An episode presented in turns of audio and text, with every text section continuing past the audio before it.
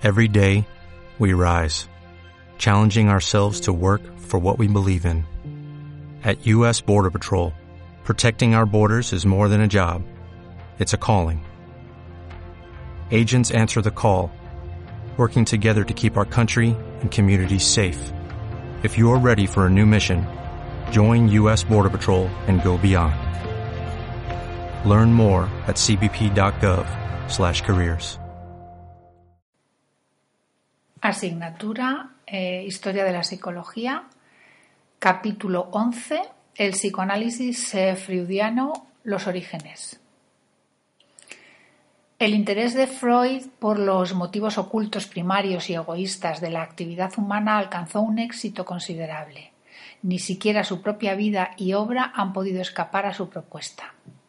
Los recientes análisis historiográficos desmitificadores de la personalidad de Freud también pueden verse como colofón de un empeño por desprestigiar a toda costa el psicoanálisis.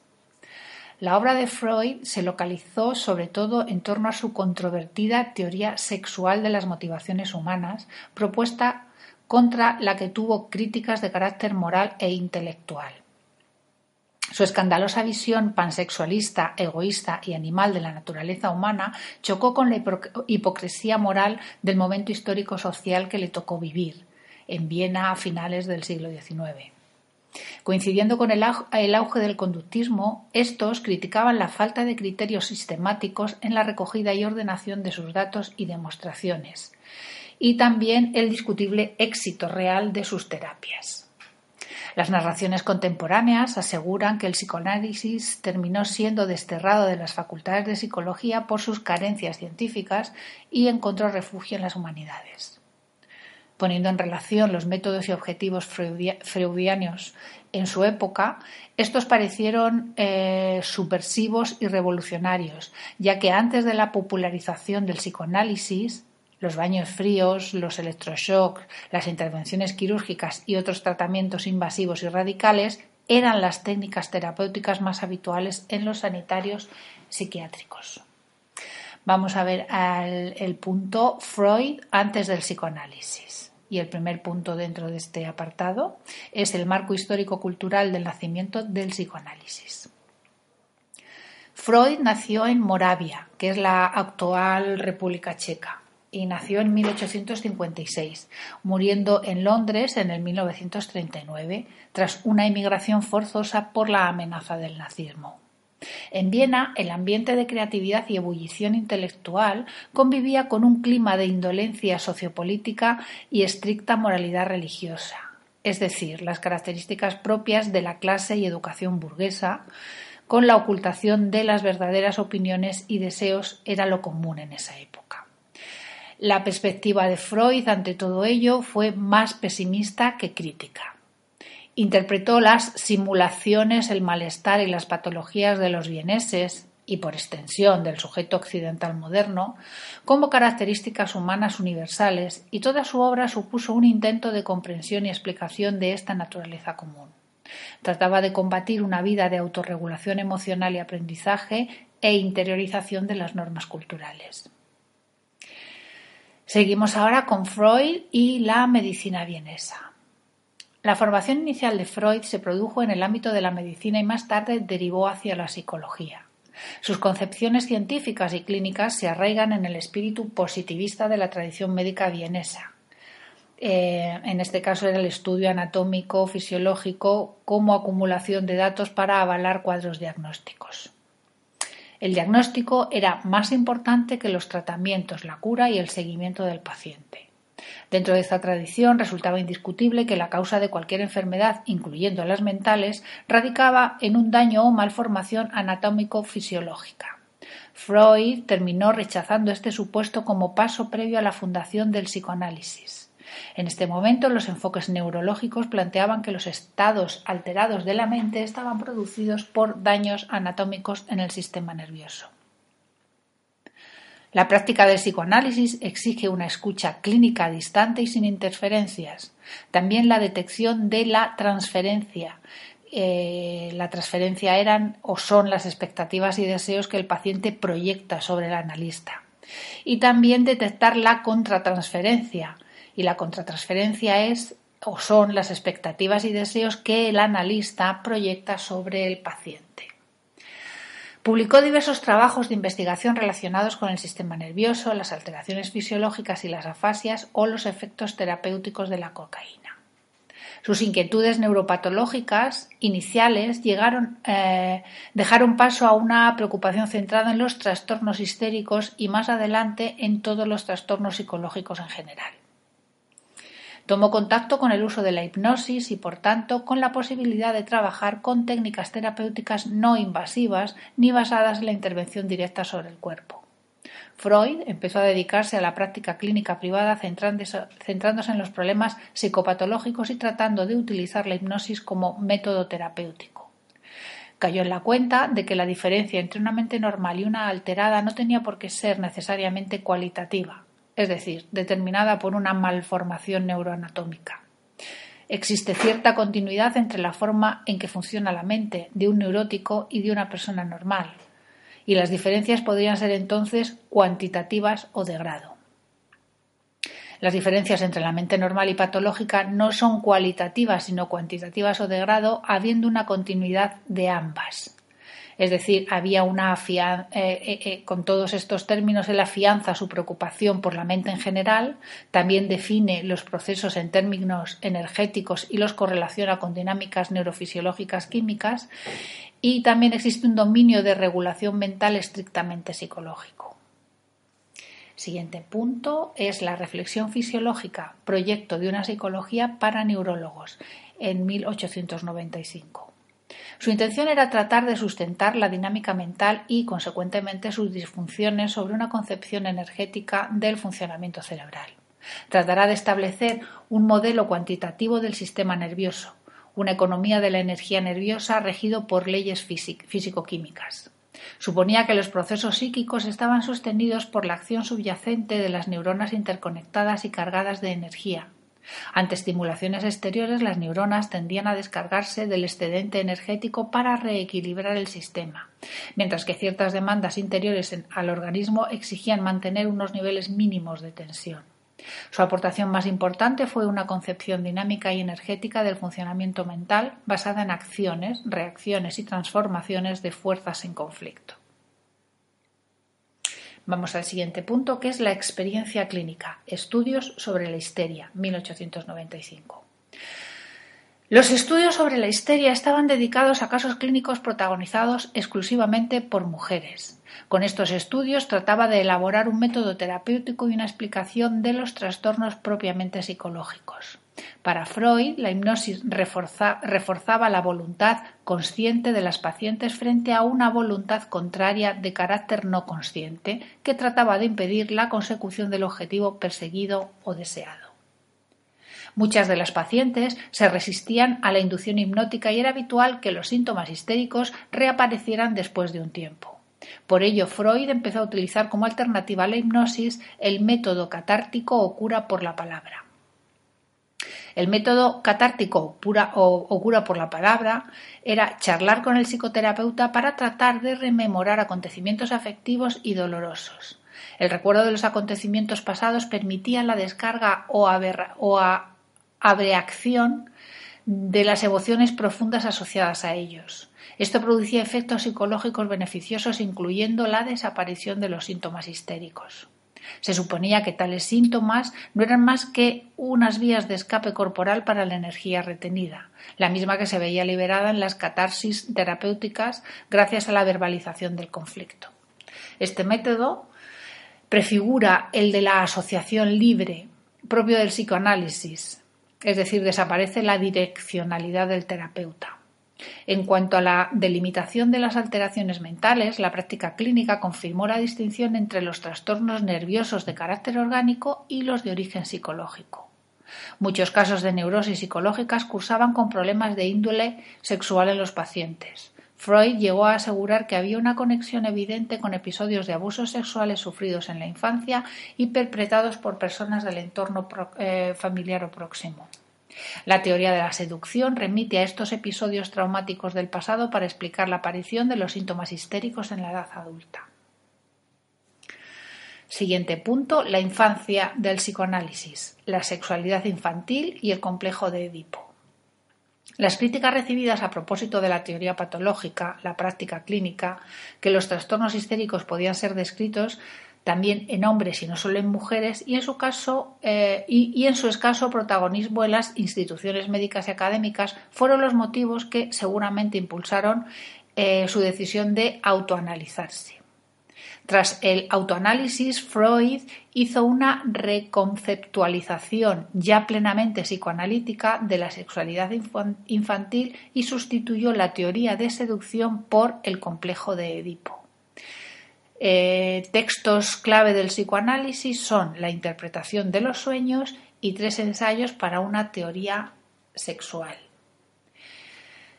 En cuanto a la sexualidad infantil, eh, Freud dijo que sobre el desarrollo sexual eh, humano, Freud sostenía o sostiene la existencia de diversas etapas relacionadas con distintas zonas erógenas del cuerpo del niño, es decir, etapa oral, etapa anal, etapa fálica, etapa de latencia y genital.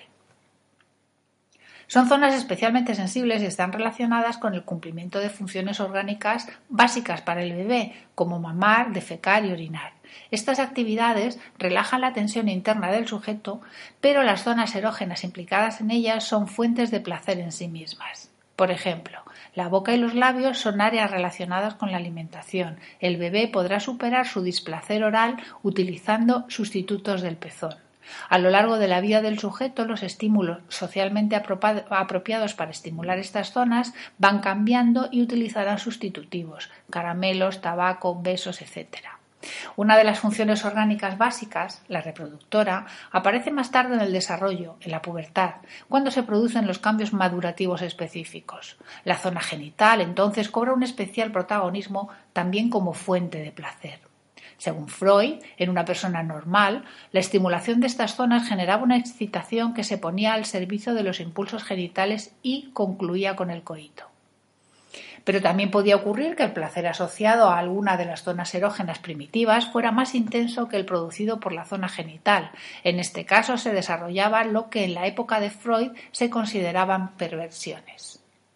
También podía darse el caso de que, llegada la madurez, el sujeto fuera capaz de canalizar su sexualidad a través de sus zonas placenteras. En este caso aparecía una neurosis y el sujeto, eh, en lugar de manifestar una sexualidad normal, desarrollaba síntomas histéricos. Consecuencias. No existen objetos naturalmente predeterminados para la satisfacción del impulso sexual, más allá de lo que la sociedad sanciona como adecuado. Y dos, cualquier persona puede desarrollar una perversión o una neurosis sin necesidad de sufrir un daño neuroanatómico. Vamos ahora con el complejo de Edipo. Tras el autoanálisis, Freud llegó a la conclusión de que la teoría de la seducción era falsa. Las experiencias sexuales tempranas relatadas por sus pacientes no habrían sido reales, sino fantasías con las que se, disfrazaban a través de síntomas deseos incestuosos hacia las figuras parentales durante la infancia. El complejo de Edipo masculino. El niño deseaba inconscientemente poseer a la madre para sí mismo y por eso albergaba sentimientos de odio y muerte hacia el padre. Esto se producía durante una etapa pregenital de los tres a los seis años. También se desarrolla el miedo a la castración, entendida esta como castigo o represalia del padre ante los, ante los deseos infectuosos.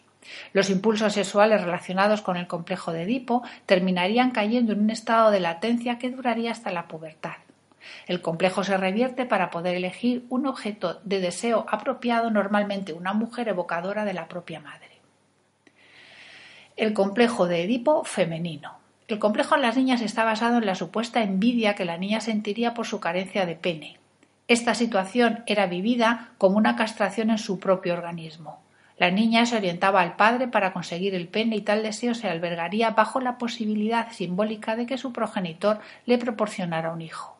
Según Freud, la niña superaba su complejo de Edipo cuando, como madre, alumbraba un varón. ¿Qué cosas? El complejo de Edipo masculino refleja de forma estereotípica la familia nuclear y patriarcal vienesa del siglo XIX. En el complejo de Edipo femenino se detectan rastros de estereotipos y prejuicios misóginos propios de esa época. Críticas. Fue Freud quien introdujo o incluso inventado datos para justificar la etiología sexual de la histeria. Todas las críticas coinciden en que, en que el interés prioritario de Freud era legitimar y reforzar el planteamiento del complejo de Edipo. Todo ello, esto le permitía colocar su trabajo en un terreno fundamentalmente psicológico y escapar de la necesidad de aprobación y reconocimiento por parte de las autoridades médicas y vienesas. Vamos ahora con el siguiente punto, que es la formulación del inconsciente y la primera tópica. La formulación de la energía inconsciente se prefiguró en un importante caldo de cultivo cultural e intelectual propio de la época. Vamos con los fundamentos científico-filosóficos del inconsciente. En el siglo XIX se buscan las causas últimas y explicativas de la condición humana remontándose a sus orígenes más antiguos, primarios o profundos, algo que incluye a los antepasados remotos, evolución, y los mecanismos biológicos o las experiencias eh, elementales. El término inconsciente ha sido una de las ideas psicológicas que más ha calado en la cultura occidental podían producirse estancamientos o involuciones en la que los mecanismos biológicos primarios tomaban de nuevo el control de la actividad humana. Frente al desarrollo normal, estas alteraciones orgánicas devolvían al organismo a etapas animales, determinando el comportamiento enfermizo, degenerado, irracional o criminal de individuos, colectivos e incluso naciones. Antes de que aparezca la teoría freudiana, hay ya muchos planteamientos psicológicos que, con gran diversidad de matices, definen una base impulsiva, emotiva e irracional para el comportamiento individual y colectivo.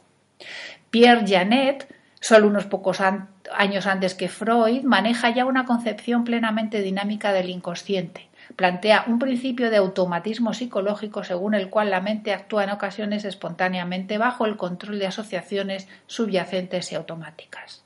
Este mecanismo explicaría la mayoría de los estados alterados de la conciencia, incluyendo los síntomas histéricos. Este autor acusó a Freud de robarle sus ideas. Pierre Janet acusó a Freud.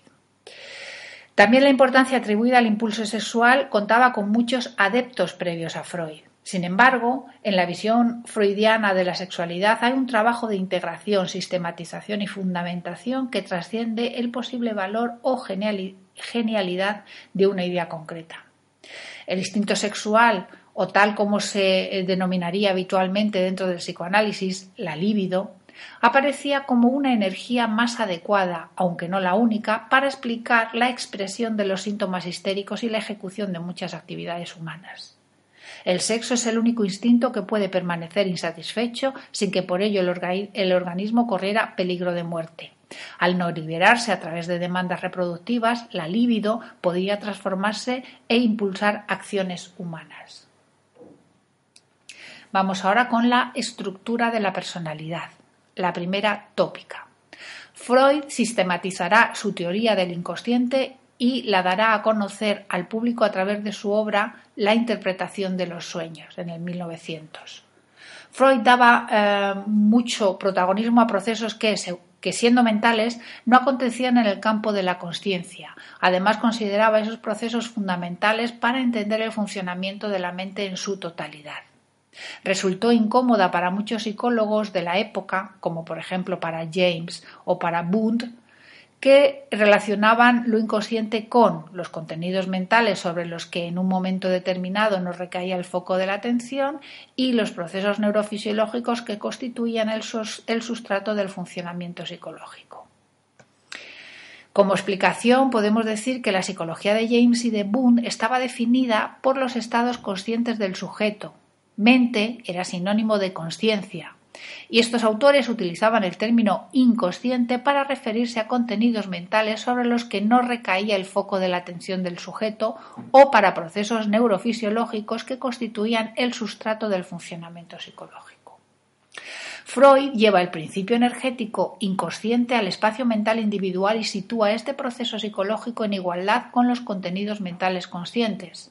En la teoría freudiana, el inconsciente se convierte en la región más, extensa e importante de la mente, aunque sus contenidos se mantienen ocultos para el sujeto la mayor parte del tiempo.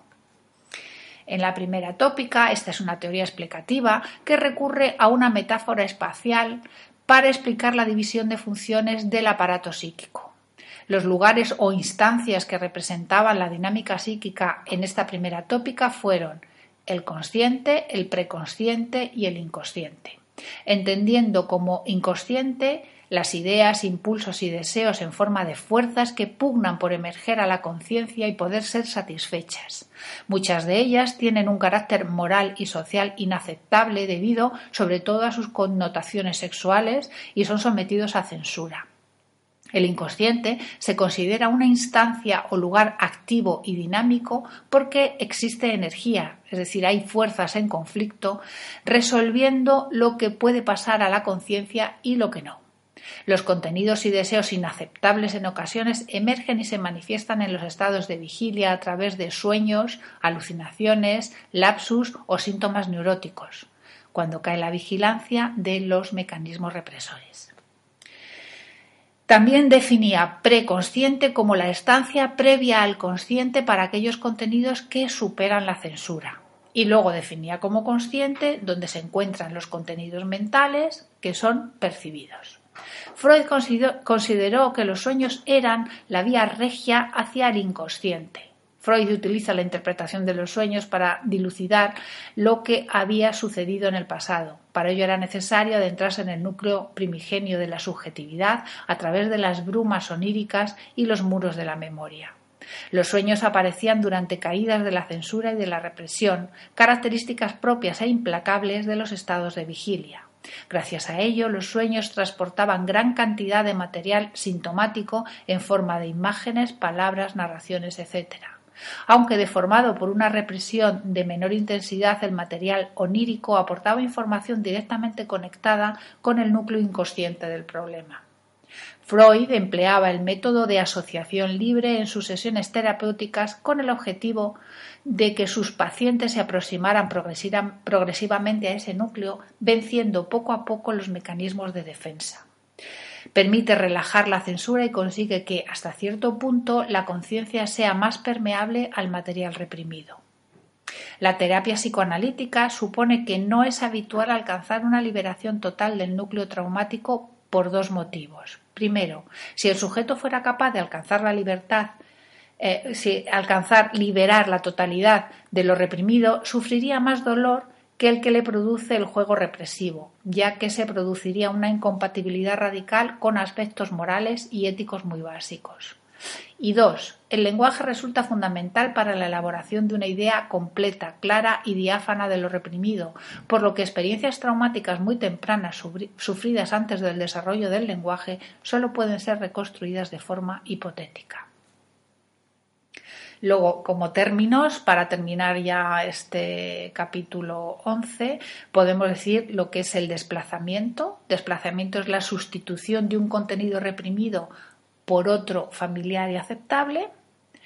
La definición de proyección, que es la derivación del contenido inaceptable hacia algo externo al sujeto que eh, pueda despreciar la condensación, que es fusión de contenidos reprimidos en una nueva representación en la que resultan irreconocibles, y fractura, que es fractura del contenido reprimido, que es la ruptura en varias representaciones nuevas en las que la energía original queda difuminada.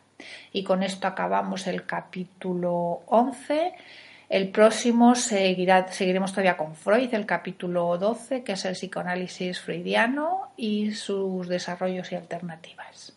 Muchas gracias por vuestra atención y nos vemos en el capítulo siguiente.